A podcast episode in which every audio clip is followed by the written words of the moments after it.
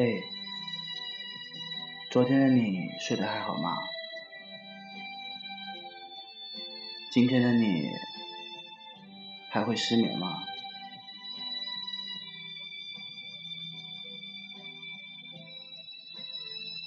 前几天看朋友圈，都是呃《我是歌手》的消息。于是，在昨天夜里，我也是呃看了一下《我是歌手》是，嗯，记得当时《我是歌手》是请来呃徐佳莹的时候，我并没有什么太多的感想。后来听到了《失落沙洲》这首歌，几乎回想的都是那句话：失去不过是人生当中最平凡的事，也正是因为失去，才有回忆成立的可能性。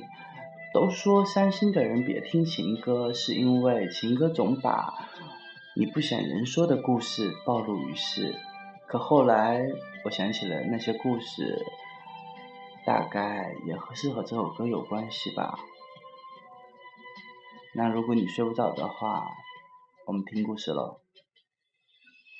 我是 Nico，那么我在说，你有在听吗？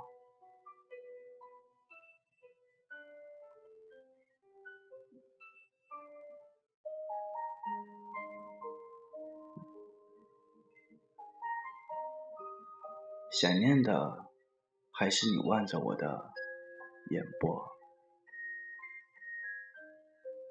和他最后一次告别的时候，大概是五年前的事儿了。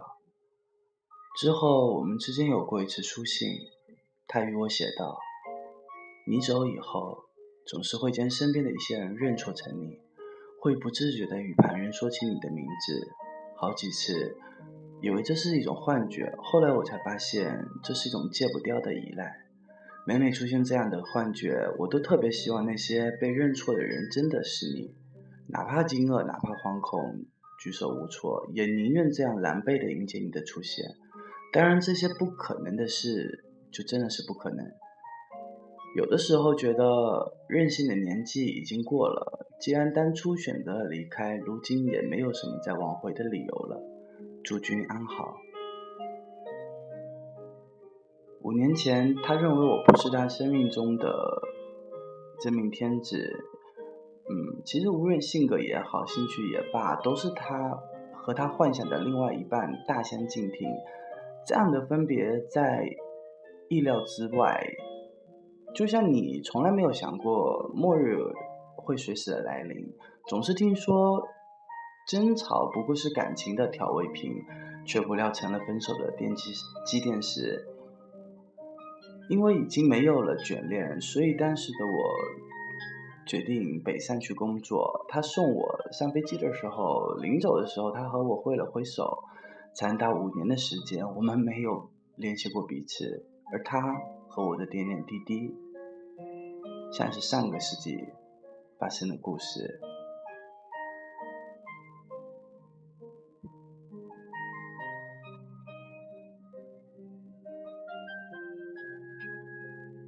一滴眼泪会被保留五年，这是谁也想不到的事情。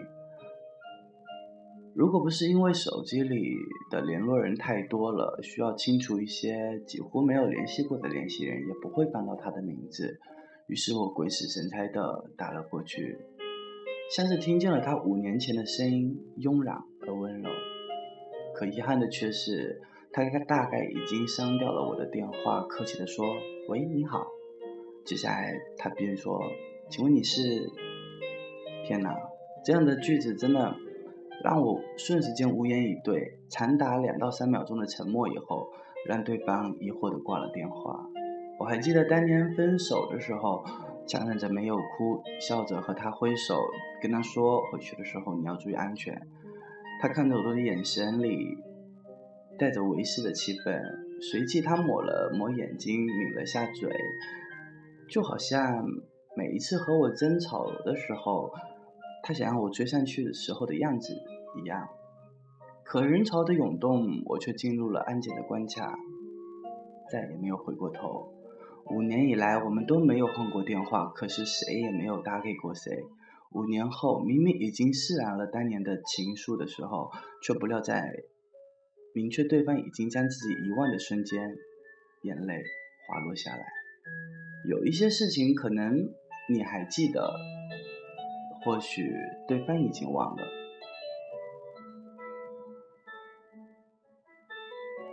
所以，在我认，在我认为，有的时候其实哭不是因为牵挂。反而是因为放下。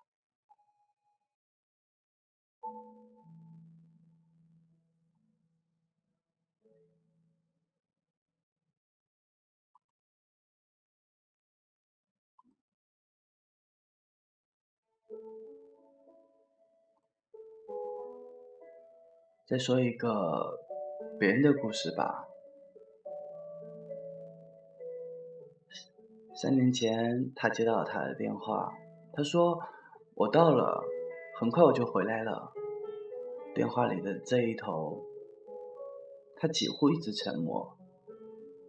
他说了一句话：“你妈昨天来找我，叫我把一些东西寄给你，你把你的地址给我就好了。”可眼泪早已经模糊了眼睛，他忍着没有哭，直到挂断了电话。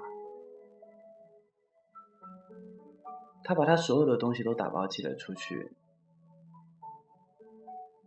记得他第一次寄海外快递的时候，好多地方都不会填，通关还要填写所寄的物品的成分啊，比如说像那些什么辣椒酱啊、香肠啊、棉絮啊，他写不出来英文，最后差点急哭了。快递师傅问：“你要寄给谁嘛？”他说：“男朋友，在美国读书。”师傅说：“哎，这男朋友好，等回过来你就能享福了。”每天晚上他都会花一点的时间和他打电话。你要知道，越洋电话比想象中的要贵，所以两个人长话短说。但越是这样精简，反而越觉得谈话的内容弥足珍贵。他说他也在努力的学习英文，争取可以过去看看他。他开学的时候说：“好啊，我在地球的另外一端等你。”那段时间，他真的很努力的去学习英文。上学的时候，英语从来没有及过格的人，为了爱情是可以拼起命来的。而那个时候的他也是真的很爱她，即使在一万公里以外的地方，也会叮咛他说要盖好被子、穿好衣服，感冒要吃感冒药。少哭多笑，还会时常给他发一些自己的自拍照。他是真的对他好的人。上学的时候，他也会把他的手放到他的口袋里捂乐，算着他的生理期给他煮红糖姜水。他的成绩不好，怕对方嫌弃他，而他说只要我成绩好就好啦。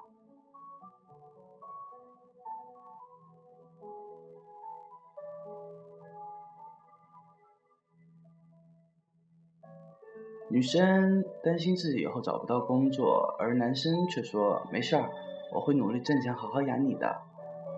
男生为了她放弃了北大制造的机会，和她一起留在了上海。可男生的表现特别的优异，又获得了出国交换的机会。当时女生骂男生傻，说：“嗯，怎么不去呢？”然后男生就说。一辈子找到一个你爱又爱你的人，多不容易啊！而女生却说：“我不要做你的拖油瓶，你去，我等你。”结果，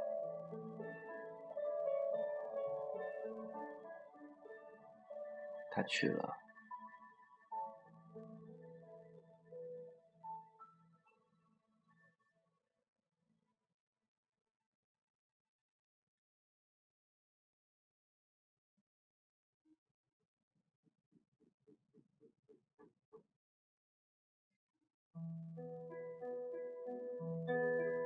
后来，男生的学业开始忙了起来，但依旧坚持，嗯，每天的习惯。只是他的语气中会带有稍微的疲惫，让女生感到很难过。然后女生就跟他说：“呃，你不要那么拼了。”然后男生却说：“只要熬过这一年就好了。”他说想他，而他听在心里。女生没有告诉男生说他的英语考试通过了，也没有跟他说他其实已经面签过了，悄悄的用积蓄买了一张飞机票，只是想要在男生生日的时候给他一个惊喜。然而当女生拎着大包小包的行李，好不容易问到了他的学校的位置，来到了他的宿舍楼下。才得知他成了最早的一班飞机回国了，说是要和女朋友一起庆生。他打电话给他，想告诉这个傻瓜自己已经在他宿舍楼下，可电话却怎么也打不通。他等了他一个小时、两个小时，甚至一天。当手机快没有电的时候，他还是没有打通他的电话。大概在几分钟之后吧。他在学校的食堂的飞机里看到了飞机坠毁的新闻，那一刻，他心中有一种不好的念头。你也知道，女人的第六觉是很准的。他立马打电话去航空公司询问他的消息，但是口语不好的他却焦急地哭了出来，一个字都说不清楚。他坐在他宿舍楼下哇哇的大哭，没有人知道他发生了什么。可是就在这个时候。电话响了起来，空荡荡的楼道里，电话那头的他，声音格外的清晰。他什么也没有想，破涕而笑，咽下所有的担心，只想对他说一声生日快乐。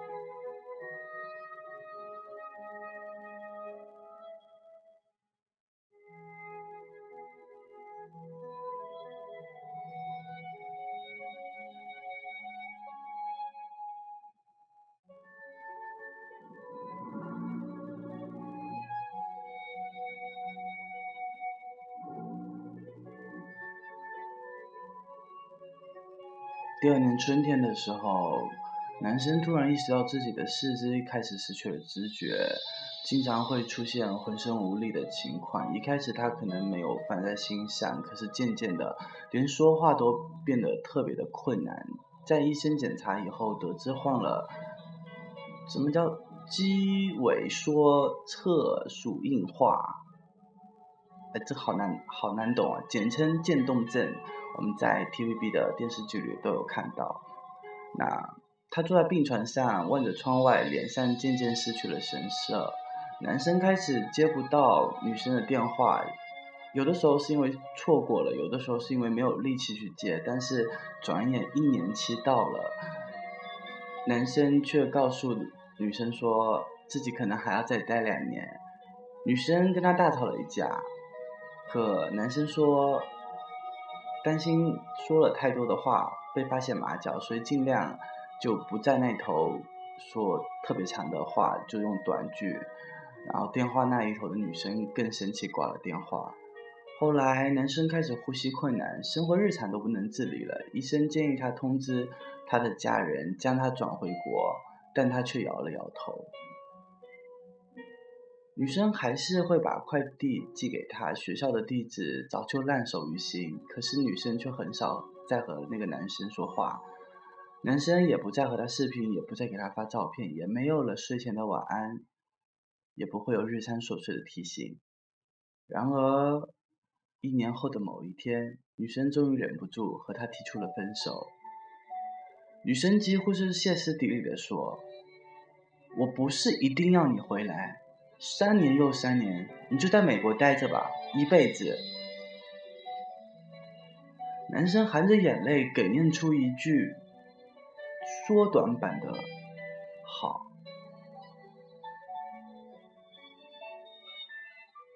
那是最折磨的人的一段岁月里，他躺在床上，必须依靠着别人帮自己翻身。有那么的一刻。他曾想拔掉所有的管子，就这样的死去，不止一次。他从床上滚了下去，还好是护士发现的早。他吃力的朝医院门口挪了挪，哽咽着说不出话。他想，自己为什么连回家都要靠别人？然而在不久以后，他收到了美国寄回来的推荐，理由是查无此人。他仔细检查了一遍地址，打电话过去询问，才发现原来男生好些日子没有去学校了。女生买了机票，马上就过去。看到躺在病床上的男生，根本说不出一句话。女生最后一次见到那个男生，那个男生抓着她的手，隐隐约约的想说点话，可却说不出口，嘴一直嘟囔着。他大概已经认不出他了，一遍一遍的叫着他的名字。而后来跟我说这个故事的女生。她说，她时常会做一个梦，梦见她和他站在海边的那个下午。他对她说：“你走多远都行，但是记得要回来。如果有天回不来了，记得提前告诉我。”而男生摸着她的头说：“好。”露出了一脸的憨笑。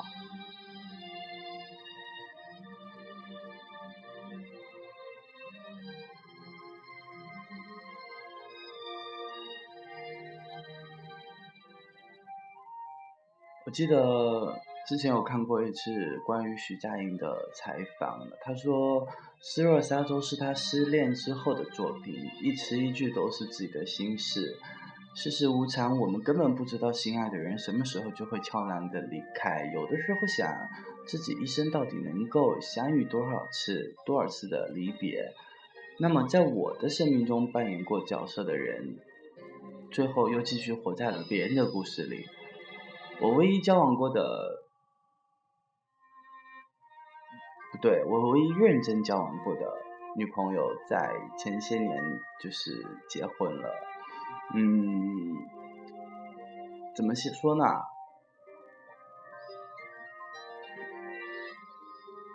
我记得有一年我过得并不好啊，然后那个时候其实对我来说压压力还蛮大的，而那个时候他陪在我的。身边时常和我讲一些有趣的事儿，然后也对我足够的关心。当然，最后我们并没有在一起，这也是属于很正常的。如果有一天我说了一个有关于他的故事，他看了到，我不知道会不会给我留言。嗯，我只能说，这一夜我有些难过。并不是因为想念，而是因为错过。但是到最后，我觉得看着所有经过我身边的人，看着你们幸福，总比跟着我不幸福要好得多吧。人生错过了之前的任何一步，都不可能变成现在的自己。那些教会我们爱的人，才是我们完整人生的重要部分。大概就像这首歌曲里唱的：“回头才发现你不在了，留下我迂回的徘徊。”那么，你听到这首歌，会想起的人是我吗？今天的故事就到这。今天想和你们分享一首歌，不对，正确的说应该是两首歌串成的一首歌，叫做《失落沙洲》加那个男人。祝你晚安，好梦，明天见。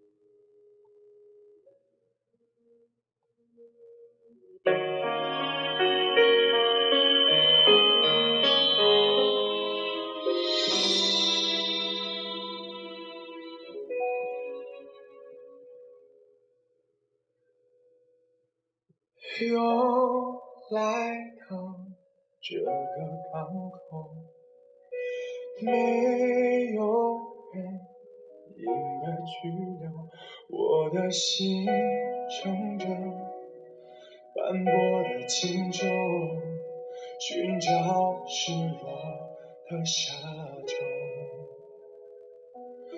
随时间的海浪漂流，我用力张开双手，拥抱那么多。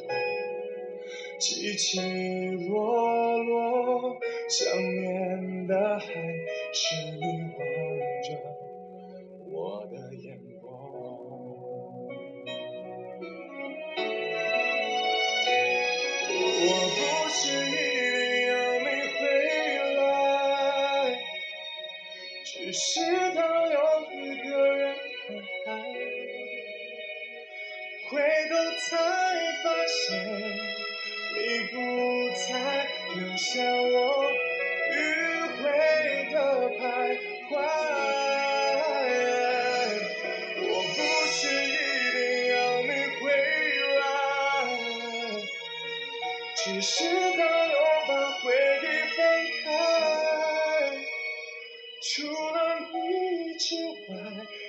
空白，还有谁能来教我？爱。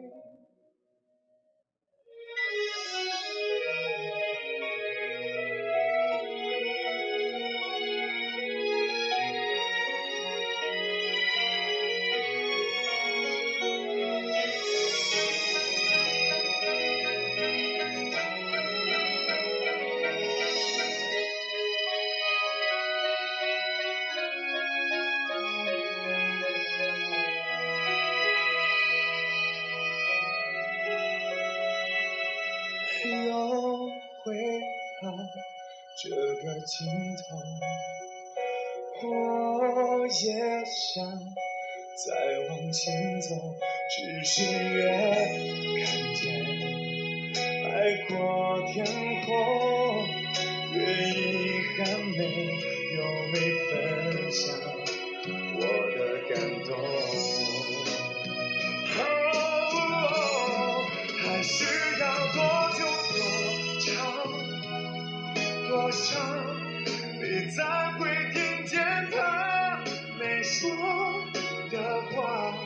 坚强像谎言一样，不过是一种伪装。他只希望有个机会能被你爱上。哦，但是